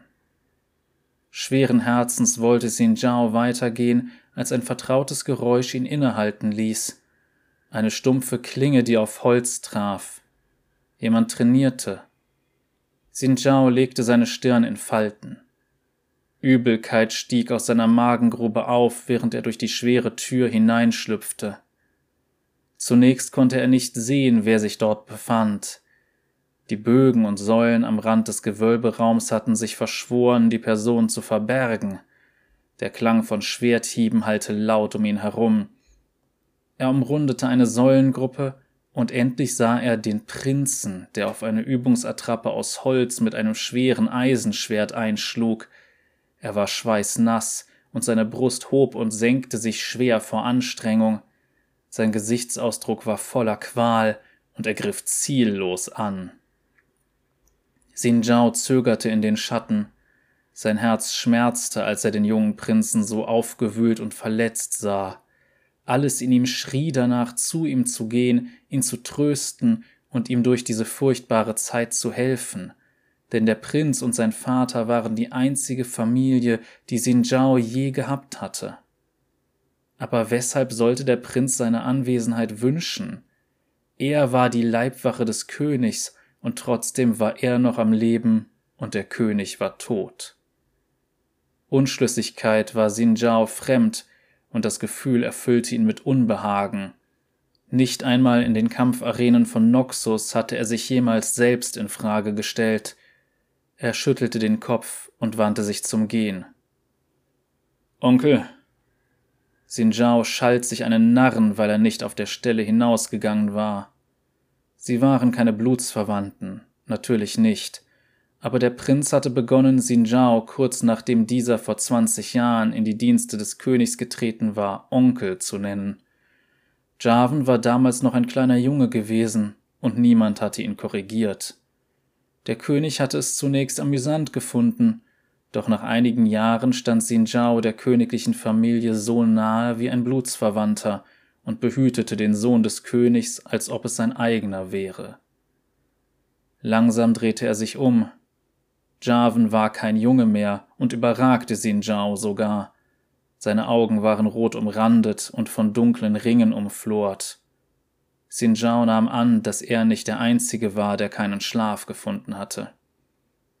Mein Prinz, sagte er, ließ sich auf ein Knie fallen und beugte das Haupt. Javan schwieg. Er stand einfach da, sah auf Xin Zhao hinunter und atmete schwer. Ich bitte um Verzeihung, sagte Xin Zhao und hielt weiterhin das Haupt gesenkt. Dafür, dass du mich unterbrichst, oder weil du nicht hier warst, um meinen Vater zu schützen, als dieser ermordet wurde. Xin Zhao blickte kurz auf. Javen starrte finster auf ihn hinunter und hielt sein schweres Übungsschwert immer noch in der Hand. Er wusste keine gute Antwort darauf und auch nicht, wie er all seine Gefühle zum Ausdruck bringen sollte. Ich habe ihm gegenüber versagt, sagte er schließlich, und ich habe dir gegenüber versagt. Jarvan blieb noch einen Moment stehen, dann drehte er sich um und ging mit großen Schritten zu einem der Waffenständer, die am Rand des Raums aufgestellt waren. Erhebe dich, befahl Jarvan. Xin Zhao gehorchte, und der Prinz warf ihm ein Schwert zu. Er fing es instinktiv mit seiner Nebenhand auf, in seiner rechten hielt er immer noch seinen Speer. Es handelte sich um eine weitere Übungswaffe, die schwer und stumpf war. Dann ging Jarvan mit einem heftigen Schwertschwung auf ihn los. Sinjao sprang zurück und wich dem Schlag aus. Mein Lord, ich denke nicht, dass dies, hob er an, doch die Worte wurden ihm abgeschnitten, als Jarvan erneut auf ihn zusprang und mit dem Schwert einen Schlag gegen seine Brust führte. Xinjiao schlug es mit seinem Speergriff beiseite und machte einen Schritt rückwärts. Ein Prinz, sagte er, doch Jarvan griff noch wütender als zuvor an. Er führte jetzt zwei Schläge gegen ihn, einen von oben, einen von unten. Jarvan benutzte zwar ein Übungsschwert, aber wenn diese Hiebe trafen, würden sie Knochen zerschmettern. Xinjiao war gezwungen, sich zu verteidigen. Er lenkte den ersten Hieb durch einen Ausfallschritt und seinen schräg gehaltenen Speer ab, den zweiten mit der Klinge seines eigenen Schwerts. Der Aufprall pflanzte sich durch seinen Arm fort. Wo warst du? knurrte Jarvan und tänzelte um ihn herum. Sinjao senkte seine Waffen. Willst du das wirklich auf diese Weise klären? fragte er mit leiser Stimme. Ja, entgegnete Jarvan mit schwelendem Zorn und hielt sein Schwert im Todesgriff. Sinjao seufzte. Einen Moment, sagte er und ging zu einem Waffenständer, um seinen Speer hineinzustellen. Jarvan wartete auf ihn. Dabei spannte er seine Hand um den Griff seines Schwertes rhythmisch an und lockerte sie wieder etwas. Sobald Xin Zhao sich wieder in der Mitte des Raumes befand, griff Jarvan an. Er stürmte auf ihn los und ächzte vor Anstrengung. Seine Hiebe waren nicht besonders raffiniert, doch Wut verlieh ihm Kraft. Xin Zhao wehrte die Schläge ab und nutzte Jarvans Kraft gegen diesen, weil er sich den schweren Hieben nicht direkt aussetzen wollte. Zu jedem anderen Zeitpunkt hätte er den Prinzen für seinen schlechten Stil getadelt. Er hatte nur Angriff im Sinn und öffnete damit Kontern und Gegenangriffen Tür und Tor, doch Sinjao wollte den gerechten Zorn des Prinzen nicht unterbrechen, genauso wenig wie einen Vorteil aus den Lücken in dessen Verteidigung ziehen würde. Wenn der Prinz ihn blutig schlagen musste, dann war das eben so. Wo warst du, stieß Jarvan zwischen seinen Hieben hervor. Das hätte ich schon vor langer Zeit tun sollen, sagte der König, der nicht von seinem Schreibtisch aufsah, an dem er saß und einen Brief schrieb. Jedes Eintauchen in die Tinte war wie ein zorniger Dolchstich, und er schrieb schnell und in wütenden Ausbrüchen. Nur selten waren die Gefühle des Königs so deutlich nach außen hin zu erkennen. Mein Lord, sagte Xin Zhao, wir waren so fixiert auf das, was wir fürchten, sagte der König, er sah immer noch nicht auf, unterbrach sein zorniges Kratzen aber einen Moment lang. Wir waren Narren. Ich war ein Narr. Bei dem Versuch, uns zu schützen, haben wir genau den Feind geschaffen, vor dem wir uns schützen wollten. Xin Zhao blockte einen wütenden Schlag ab, der gegen seinen Hals gerichtet war. Die Wucht des Hiebs ließ ihn einen Schritt rückwärts machen. Hast du nichts zu sagen? verlangte Jarvan zu wissen. Ich hätte bei deinem Vater sein sollen, antwortete Xin Zhao. Das ist keine Antwort, knurrte Jarvan. Er wandte sich abrupt ab und warf sein Schwert beiseite, dessen Klappern laut widerhallte.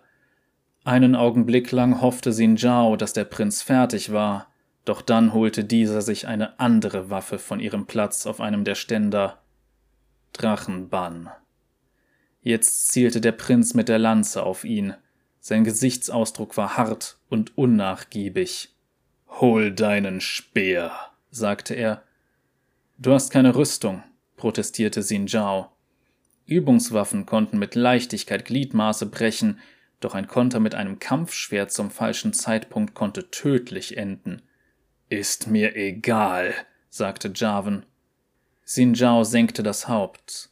Er beugte sich hinab, um Jarvens achtlos weggeworfenes Übungsschwert aufzuheben und legte es behutsam gemeinsam mit seinem eigenen auf einen Ständer. Widerwillig und schweren Herzens nahm er seinen Speer wieder an sich und kehrte zurück in den offenen Bereich in der Mitte der Halle. Wortlos griff Jarvan an. Ich bin mir nicht sicher, ob ich euch folgen kann, mein Lord, sagte Xin Zhao. Der König zögerte und sah zum ersten Mal seit Xin Zhaos Ankunft hoch. In diesem Moment wirkte er plötzlich alt. Seine Stirn war von tiefen Falten zerfurcht und sein Haar und sein Bart hatten sich schon vor langer Zeit grau gefärbt. Beide waren keine jungen Männer mehr. Ich gebe mir selbst die Schuld, stellte König Jarvan fest. Seine Augen waren nicht fokussiert und starrten ins Leere. Ich habe ihnen zu viel Macht zugestanden. Dabei war mir schon immer unbehaglich, aber ihre Argumente waren überzeugend, und sie hatten den Rückhalt des Rates. Jetzt erkenne ich, dass ich nicht wieder mein besseres Wissen hätte handeln sollen. Mit diesem Brief befehle ich den Magiesuchenden, ihre Verhaftungen zu beenden. Mit einer geschickten Handgelenksbewegung stach Jarvan mit Drachenbann nach Sinjao. Die Grifflänge der legendären Waffe schien sich fast zu verdoppeln, und ihre tödlichen Klingen schossen mit blitzartiger Geschwindigkeit auf Sinjaos Hals zu. Der Seneschall bog sich zur Seite, lenkte den tödlichen Schlag mit einer Kreisbewegung seines Speers ab und achtete sorgsam darauf, dass die Klingen sich nicht mit seiner Waffe verhakten. Sogar in den brutalen Gladiatorenkämpfen hatte Sinjao niemals eine Waffe wie Drachenbann zu Gesicht bekommen – in Wahrheit war das Geheimnis, wie man damit kämpfte, unter der Herrschaft des ersten Königs von Demacia in Vergessenheit geraten, und in ungeübten Händen war die Waffe genauso tödlich für den, der sie führte, wie für seinen Gegner. Aus dem Grunde war sie seit Jahrhunderten kaum mehr als eine zeremonielle Waffe gewesen, ein Statussymbol der Herrscherfamilie. Doch als der Prinz noch ein kleiner Junge war, hatte er davon geträumt, mit ihr zu kämpfen, wie die von ihm verehrten Helden aus alter Zeit, und so hatte Xin Zhao ihm versprochen, es ihn zu lehren, wenn er bereit dafür war. Jarvan sprang vor und setzte mit der Lanze zu einem halbkreisförmigen Schlag an.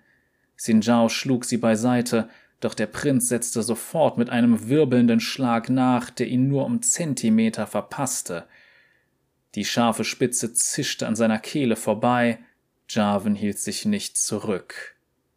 Bevor Xin Zhao dem jungen Prinzen beibringen konnte, wie man die Waffe führte, musste er sie allerdings selbst beherrschen. Mit Zustimmung des Königs begann er mit dem Training, um ihre Geheimnisse zu erlernen. Sie lag überraschend leicht in der Hand und war perfekt ausbalanciert. Diese vortreffliche Waffe war von Meisterhand mit höchster Fertigkeit geschaffen worden. Geschmiedet zu einer Zeit, als Demacia noch in den Kinderschuhen steckte, war sie als Symbol für dessen Größe mit den hoch aufragenden weißen Mauern und der Königskrone auf einer Stufe. Sie war geschmiedet worden, um den großen Frostdrachen Malstrom und ihren Abkömmling zu besiegen, die die frühen Siedler Demasias in längst vergangenen Zeiten drangsaliert hatten, und galt schon lange als Symbol der königlichen Linie. Jahrelang hatte Xin Zhao jeden Tag vor Sonnenaufgang mit der Lanze geübt. Erst als er das Gefühl hatte, sie gut genug zu verstehen, hatte er begonnen, dem jugendlichen Prinzen Unterricht darin zu erteilen, wie man sie führte. Jarvan ächzte vor Anstrengung und warf sich auf Xin Zhao. Der Seneschall hatte nur Verteidigung im Sinn, trat gewandt zur Seite und war sich ständig seiner Umgebung bewusst. Sein Speer wirbelte kaum sichtbar vor ihm und lenkte die Lanze jedes Mal, wenn sie auf ihn zukam, von ihrer vorgesehenen Richtung ab. Der junge Jarvan hatte sich bereits Kenntnisse über die Verwendung von Schwert, Speer und Faust angeeignet, zusätzlich zu den eher geistigen Künsten der Militärgeschichte und Rhetorik, und an seinem sechzehnten Geburtstag wurde ihm endlich Drachenbann von seinem Vater überreicht. Er trainierte hart und erlitt auf dem Weg zur Beherrschung von Drachenbann zahllose Verletzungen, die er sich selbst zufügte, doch schließlich kämpfte er mit der Waffe, als wäre sie eine Verlängerung seiner Arme. Jarvan setzte Xin Zhao gewaltig unter Druck und schlug heftig zu, er gewährte dem Seneschall keine Atempause. Jeder Angriff ging nahtlos in den nächsten über. Ein vorgetäuschter Sprung wurde zu einem halbkreisförmig aufwärts geführten Schlag, der dann in bogenförmige Schwünge überging, erst tief und auf die Eingeweide zielend, dann wieder höher gegen die Kehle gerichtet. Sinjao wich allen aus. Sein Körper bog sich von rechts nach links und sein Speer blitzte immer wieder auf, um die einzelnen Schläge abzuwehren. Doch obgleich Jarvan schon lange Sinjaos Schüler war, so war er doch jünger und stärker, und seine hochgewachsene Gestalt verlieh ihm größere Reichweite. Er war kein unbeholfener Anwärter mehr, er war durch Kämpfe und Übungen gestählt, und Jarvans Fähigkeiten mit Drachenbann übertrafen inzwischen seine eigenen bei weitem. Jarvan drang gnadenlos auf ihn ein und zwang ihn mit jedem Schritt zurückzuweichen. Xinjiao benötigte all seine beträchtlichen Fähigkeiten, um unverletzt zu bleiben, doch das konnte nicht ewig so bleiben. Der König senkte den Blick und las seinen Brief. Er stieß einen lauten Seufzer aus. Hätte ich doch nur den Mut gehabt, das hier schon früher zu tun. Dann hätte die Katastrophe des heutigen Tages vielleicht vermieden werden können, sagte er. Er unterzeichnete den Brief und ließ dann das erhitzte, königsblaue Wachs neben seinen Namen tropfen, bevor er sein persönliches Siegel hineindrückte. Er blies darauf, hielt den Brief dann hoch und schwenkte ihn sanft durch die Luft, damit das Wachs abkühlte. Als er sicher sein konnte, dass das Wachs trocken war, rollte der König den Brief zusammen und steckte ihn in einen Zylinder aus gegerbtem weißen Leder und schloss den Deckel. Er streckte ihn seinem Seneschall entgegen. Xin Zhao entging nur knapp einem wütenden Schlag, indem er das Gesicht in letzter Sekunde abwendete. Die gezackten Klingen von Drachenbann hinterließen blutende Schnitte auf seiner Wange. Zum ersten Mal, seit sie den Kampf aufgenommen hatten, fragte Xin Zhao sich, ob der Prinz tatsächlich versuchte, ihn zu töten. Es lag eine gewisse Ausgewogenheit darin, von dem Sohn des Mannes, den er nicht hatte schützen können, getötet zu werden. Jarvan schlug Sin Jaos Speer mit dem Knauf von Drachenbann beiseite, drehte sich schnell um, schwang die Waffe in einem engen Halbkreis herum und visierte seinen Hals an. Der Angriff war perfekt ausgeführt. Sinjao selbst hatte ihm den Prinzen beigebracht.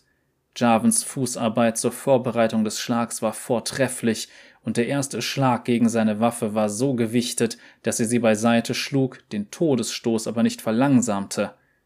Dennoch hätte der Seneschall ihn ablocken können. Es wäre knapp geworden, aber er vertraute darauf, dass seine Schnelligkeit, obgleich er ermüdet war, verhindert hätte, dass der Hieb sein Ziel traf.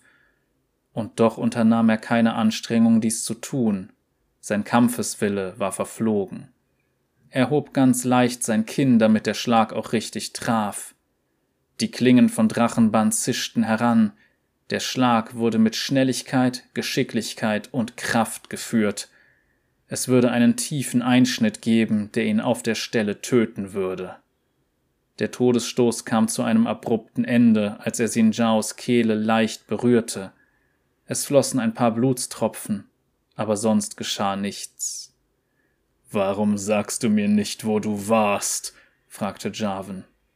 Sinjao schluckte. Ein warmes Blutrinsal lief an seinem Hals herab. Weil ich einen Fehler gemacht habe, sagte er. Ich hätte dort sein sollen. Jarvan hielt die Schneide noch einen Augenblick länger an Sinjaos Kehle und trat dann zurück. Plötzlich schien er in sich zusammenzufallen. Das ganze Feuer und der Zorn verflogen, und ein trauernder, verlorener Sohn blieb zurück. Mein Vater hat dir also befohlen, fortzugehen, stellte er fest, und du willst ihm nicht die Schuld für deine Abwesenheit geben. Sinjao schwieg. Ich habe recht, nicht wahr? beharrte Jarvan.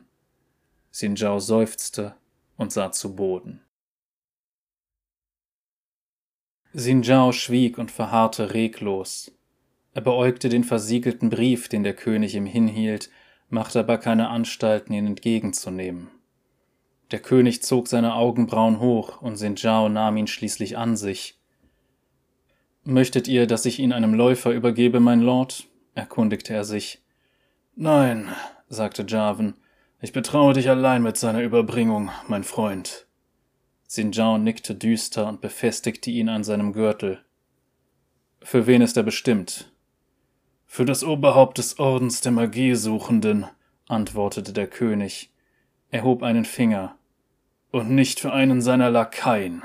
An ihn direkt. Sinjao verneigte sich. Es wird erledigt sobald die Straßen wieder sicher sind und wir den Aufenthaltsort des Flüchtigen ermittelt haben. Nein, sagte der König, ich will, dass du dich sofort auf den Weg machst. Er konnte so stur sein, sagte Jarvan und schüttelte den Kopf. Wenn er sich etwas in den Kopf gesetzt hatte, war das unabänderlich. Ich hätte dort sein sollen, sagte Sinjao mit schwacher Stimme. Jarvan rieb sich die Augen. Und dich dem Befehl deines Königs widersetzen? Nein, so bist du nicht, Onkel, sagte Jarvan. Was solltest du für ihn tun? Sinjao runzelte die Stirn. Mein Platz ist an eurer Seite, mein Lord, sagte er. Ich würde es vorziehen, den Palast nicht zu verlassen. Nicht heute. Ich will, dass du diese Botschaft überbringst, bevor alles noch schlimmer wird, sagte der König. Es ist unumgänglich, dass die Magiesuchenden zur Raison gebracht werden, bevor alles ausufert. Es ist weit genug gegangen.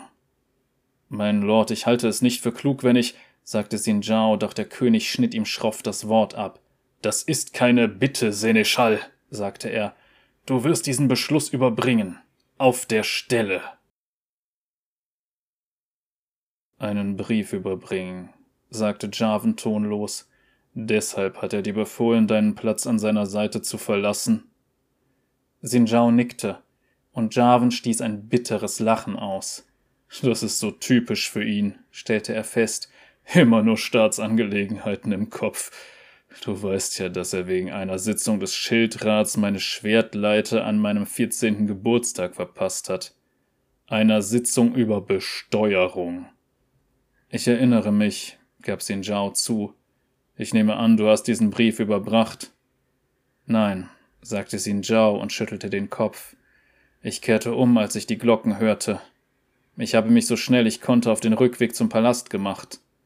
Und bist unterwegs auf den Straßen in Schwierigkeiten geraten, so wie du aussiehst, sagte Jarvan und zeigte auf sein ramponiertes Äußeres. Nichts, das man nicht wieder in Ordnung bringen könnte. Magier? fragte Jarvan. Zhao nickte und andere, die sich auf die Seite des Mörders geschlagen haben. Wir hätten sie alle hinrichten lassen sollen, zischte Jarvan. Aufgeschreckt sah Xin Zhao den Prinzen an. Er hatte ihn noch nie mit solcher Schärfe sprechen hören. Tatsächlich wusste er, dass der Prinz immer bekümmert darüber gewesen war, wie Demacia mit seinen Magiern umging. Doch das war vorher gewesen. Ich glaube nicht, dass dein Vater diese Ansicht teilen würde, sagte Xin Zhao in gemessenem Tonfall. Und sie haben ihn getötet, versetzte Jarvan wütend. Xin Zhao hätte darauf nichts Hilfreiches erwidern können, also schwieg er. Das aufflackernde Feuer in Jarvan erlosch nahezu sofort wieder. Tränen stiegen ihm in die Augen, obwohl er versuchte, sie zurückzuhalten. Ich weiß nicht, was ich tun soll, sagte er. In dem Moment war er wieder der kleine Junge, verängstigt und einsam. Xin Zhao machte einen Schritt auf ihn zu, ließ seinen Speer fallen und schloss Jarvan fest in die Arme. Ach, mein Junge, sagte er. Dann weinte Jarvan. Schluchzer schüttelten seinen gesamten Körper, und Xin Zhao rannen ebenfalls Tränen, die er bisher nicht zugelassen hatte, übers Gesicht. So standen sie eng umschlungen einige Minuten lang durch den gemeinsamen Verlust zusammengehalten. Dann lösten sie sich voneinander. Xin Zhao wandte sich ab und hob seinen weggeworfenen Speer wieder auf, damit sich beide einen Moment lang sammeln konnten. Als er sich wieder umdrehte, hatte Jarvan sein schweißgetränktes Hemd abgelegt und zog sich eine lange weiße Leinentunika über, auf der ein Schwert mit blauen Schwingen prangte. Er wirkte bereits viel gelassener. Jetzt wirst du das tun, wofür du geboren wurdest, sagte Xin Zhao. Du wirst ein Anführer sein. Ich glaube nicht, dass ich bereit dazu bin, antwortete Jarvan. Das geht allen so, zumindest den Guten. Aber du wirst an meiner Seite sein, Onkel, um mir zu helfen. Kälte umklammerte Xin Zhaos Herz. Ich Bedauere aber, das wird nicht möglich sein, sagte er. Xin Zhao war hin und her gerissen. Er hatte König Jarvan die Treue geschworen und hatte sich während der zwanzig Jahre, die er in seinen Diensten stand, noch nie einem seiner Befehle widersetzt. Mein Platz ist hier, um euch zu beschützen, mein Lord, sagte er. König Jarvan rieb sich die Augen und wirkte plötzlich müde. Du bist dem Marcia verpflichtet, sagte der König. Ihr seid der König, sagte Xin Zhao. Ihr seid Demacia. Demacia ist größer als jeder König, versetzte Jarvan. Das hier steht nicht zur Diskussion. Das ist ein Befehl. Xin Zhaos innerer Spürsinn für Gefahr schrie aus Leibeskräften, aber sein Pflichtgefühl brachte ihn zum Schweigen. Dann wird es geschehen, sagte er. Er verbeugte sich, drehte sich um und verließ den Raum. Ich habe vor langer Zeit ein Versprechen gegeben, sagte Xin Zhao. Falls deinem Vater jemals etwas zustoßen sollte, sei mein Leben verwirkt. Und wie oft hast du meinem Vater das Leben gerettet? bohrte Jarvan und war plötzlich ernst. In dem Moment ähnelte er Xin Zhaos Meinung nach sehr seinem Vater. Ich selbst habe das mindestens dreimal miterlebt, und ich weiß, es gab noch andere Male. Xin Zhao runzelte die Stirn. Meine Ehre ist mein Leben sagte er, ich könnte mit der Schande, mein Wort gebrochen zu haben, nicht leben. Wem gegenüber hast du dieses Versprechen abgelegt? Hochmarschall Tiana Kronwacht. Jarvan stutzte. Als du in die Dienste meines Vaters getreten bist, hast du dich Demacia verschrieben, oder nicht? erkundigte er sich. Selbstverständlich. Dein Versprechen galt Demacia, stellte Jarvan fest, nicht meinem Vater, auch sonst niemandem. Deine Pflicht dem Marcia gegenüber hat Vorrang vor allem anderen. Xin Zhao starrte den Prinzen an. Er ist seinem Vater so ähnlich. Aber was ist mit dem Hochmarschall? Lass Tiana meine Sorge sein, sagte Jarvan. Jetzt ist das Gebot der Stunde, dass du deine Pflicht erfüllst. Xin Zhao stieß die Luft aus, die er unwillkürlich angehalten hatte. Wirst du als mein Seneschall dienen, wie du meinem Vater gedient hast? fragte Jarvan. Sinjao blinzelte. Vor wenigen Augenblicken war er sicher gewesen, dass Jarvan ihn hinrichten würde. und er fand nicht, dass das ungerechtfertigt gewesen wäre. Er zögerte. Seine Gefühle waren in Aufruhr, seine Gedanken wirbelten. Sinjao, Onkel, sagte Jarvan, unser Königreich braucht dich. Ich brauche dich. Wirst du's tun? Für mich? Langsam, als ob er erwartete, dass Jarvan jeden Moment seine Meinung ändern würde, sank Sinjao auf ein Knie. Es wäre mir eine Ehre, mein König. Jarvan ging mit Sinjao an seiner Seite durch den Palast zum Ratssaal. Die Ratgeber seines Vaters, nein, seine Ratgeber, berichtigte Sinjao sich, erwarteten sie. Überall waren Soldaten, das beste Elite-Bataillon de Marcias, die furchtlose Vorhut, war einberufen worden, um die Palastwache zu verstärken. Sie standen wachsam und diszipliniert an jedem Türdurchgang. Javens Gesichtsausdruck war ernst, seine Haltung königlich. Lediglich Xin Zhao hatte den Gefühlsausbruch unten in der Übungshalle miterlebt. Jetzt vor den Dienern des Palasts, den Edelleuten und den Wachen hatte er sich vollständig unter Kontrolle. Gut, dachte Xin Zhao, das Volk Demasias muss ihn stark erleben. Alle, an denen sie vorbeigingen, sanken auf ein Knie und verbeugten sich tief. Sie gingen mit entschlossenen Schritten weiter. Jarvan zögerte vor der großen Tür zum Ratssaal. Eins noch, Onkel, sagte er und sah Xin Zhao an. Mein Lord? Der Brief, den du für meinen Vater überbringen solltest, sagte er. Was ist damit geschehen? Ich habe ihn hier, sagte Xin Zhao. Er löste ihn vom Gürtel und übergab das Ledergehäuse. Jarvan nahm es entgegen, brach das Siegel und entrollte das Blatt Pergament, das sich darin befand. Seine Augen wanderten hin und her, während er die Worte seines Vaters las. Xin Zhao sah, wie sich seine Gesichtszüge verhärteten. Dann zerknüllte er den Brief mit beiden Händen, drehte ihn, als ob er jemandem den Hals umdrehen wollte, und gab ihn zurück. Vernichte ihn, verlangte Jarvan. Sinjao sah ihn entsetzt an, aber Jarvan hatte sich bereits abgewandt. Er nickte den Wachen zu beiden Seiten der Tür zu, und diese wurde aufgerissen. Alle, die an dem langen Tisch im Raum saßen, standen gleichzeitig auf und verbeugten sich tief. Feuer knisterte in dem prächtigen Kamin an der Südwand. Am Tisch befanden sich einige leere Stühle, der König war nicht der Einzige, der beim gestrigen Angriff gefallen war. Xin Zhao hielt immer noch verblüfft den zerknüllten Brief in der Hand, während Javan sich ans Kopfende des Tisches begab. Er warf einen Blick zurück auf Xin Zhao, der immer noch an der Tür stand. Seneschall, sagte Javan. Xin Zhao blinzelte. Zu Javens Rechten starrte Hochmarschall Tiana Kronwacht ihn mit gefährlich kaltem Blick an – auf Javens anderer Seite stand mit ähnlich eisigem Blick Tianas Ehemann, der eigentlich Empfänger des Briefes hätte sein sollen, das Oberhaupt des Ordens der Magiesuchenden. Sinjaos Blick wanderte zwischen ihnen hin und her und fiel dann wieder auf Javan, der fragend die Augenbrauen hochzog. Ohne weiteres Zögern marschierte Sinjao in den Saal und warf den Brief in die Flammen. Dann nahm er seinen Platz ein und stand hinter seinem Regenten, er hoffte, dass die tiefe Sorge, die ihn ergriffen hatte, nicht sichtbar war. Lasst uns beginnen, sagte Jarvan.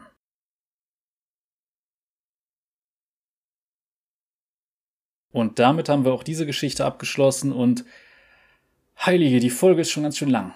Aber gut, das ist dann quasi nochmal ein kleines äh, Geschenk für euch. Und ja, da sehen wir, wie das Ganze sich in eine Richtung entwickelt, die dezent problematisch ist. Und eine Sache, die ich halt immer noch sehe, ist einfach auch in dem, naja, in der Illustration zu der Geschichte sieht Xin Zhao nicht aus, als wäre er 20 Jahre älter als Jarvan. Oder was heißt 20? Mindestens. Also Jarvan ist zu diesem Zeitpunkt Mitte 20 und der müsste halt, also zu dem Zeitpunkt ist Xin Zhao über 50 mit relativ großer Sicherheit. Die Frage ist, warum man ihm da in dem Bild nichts ansieht. Es wurde jetzt zum Beispiel gesagt, er hat graumelierte Haare. Das sieht man ja auch in seinem Splash-Art noch nicht mal. Aber gut, aber gut. Ich werde mich da jetzt nicht weiter drüber beschweren.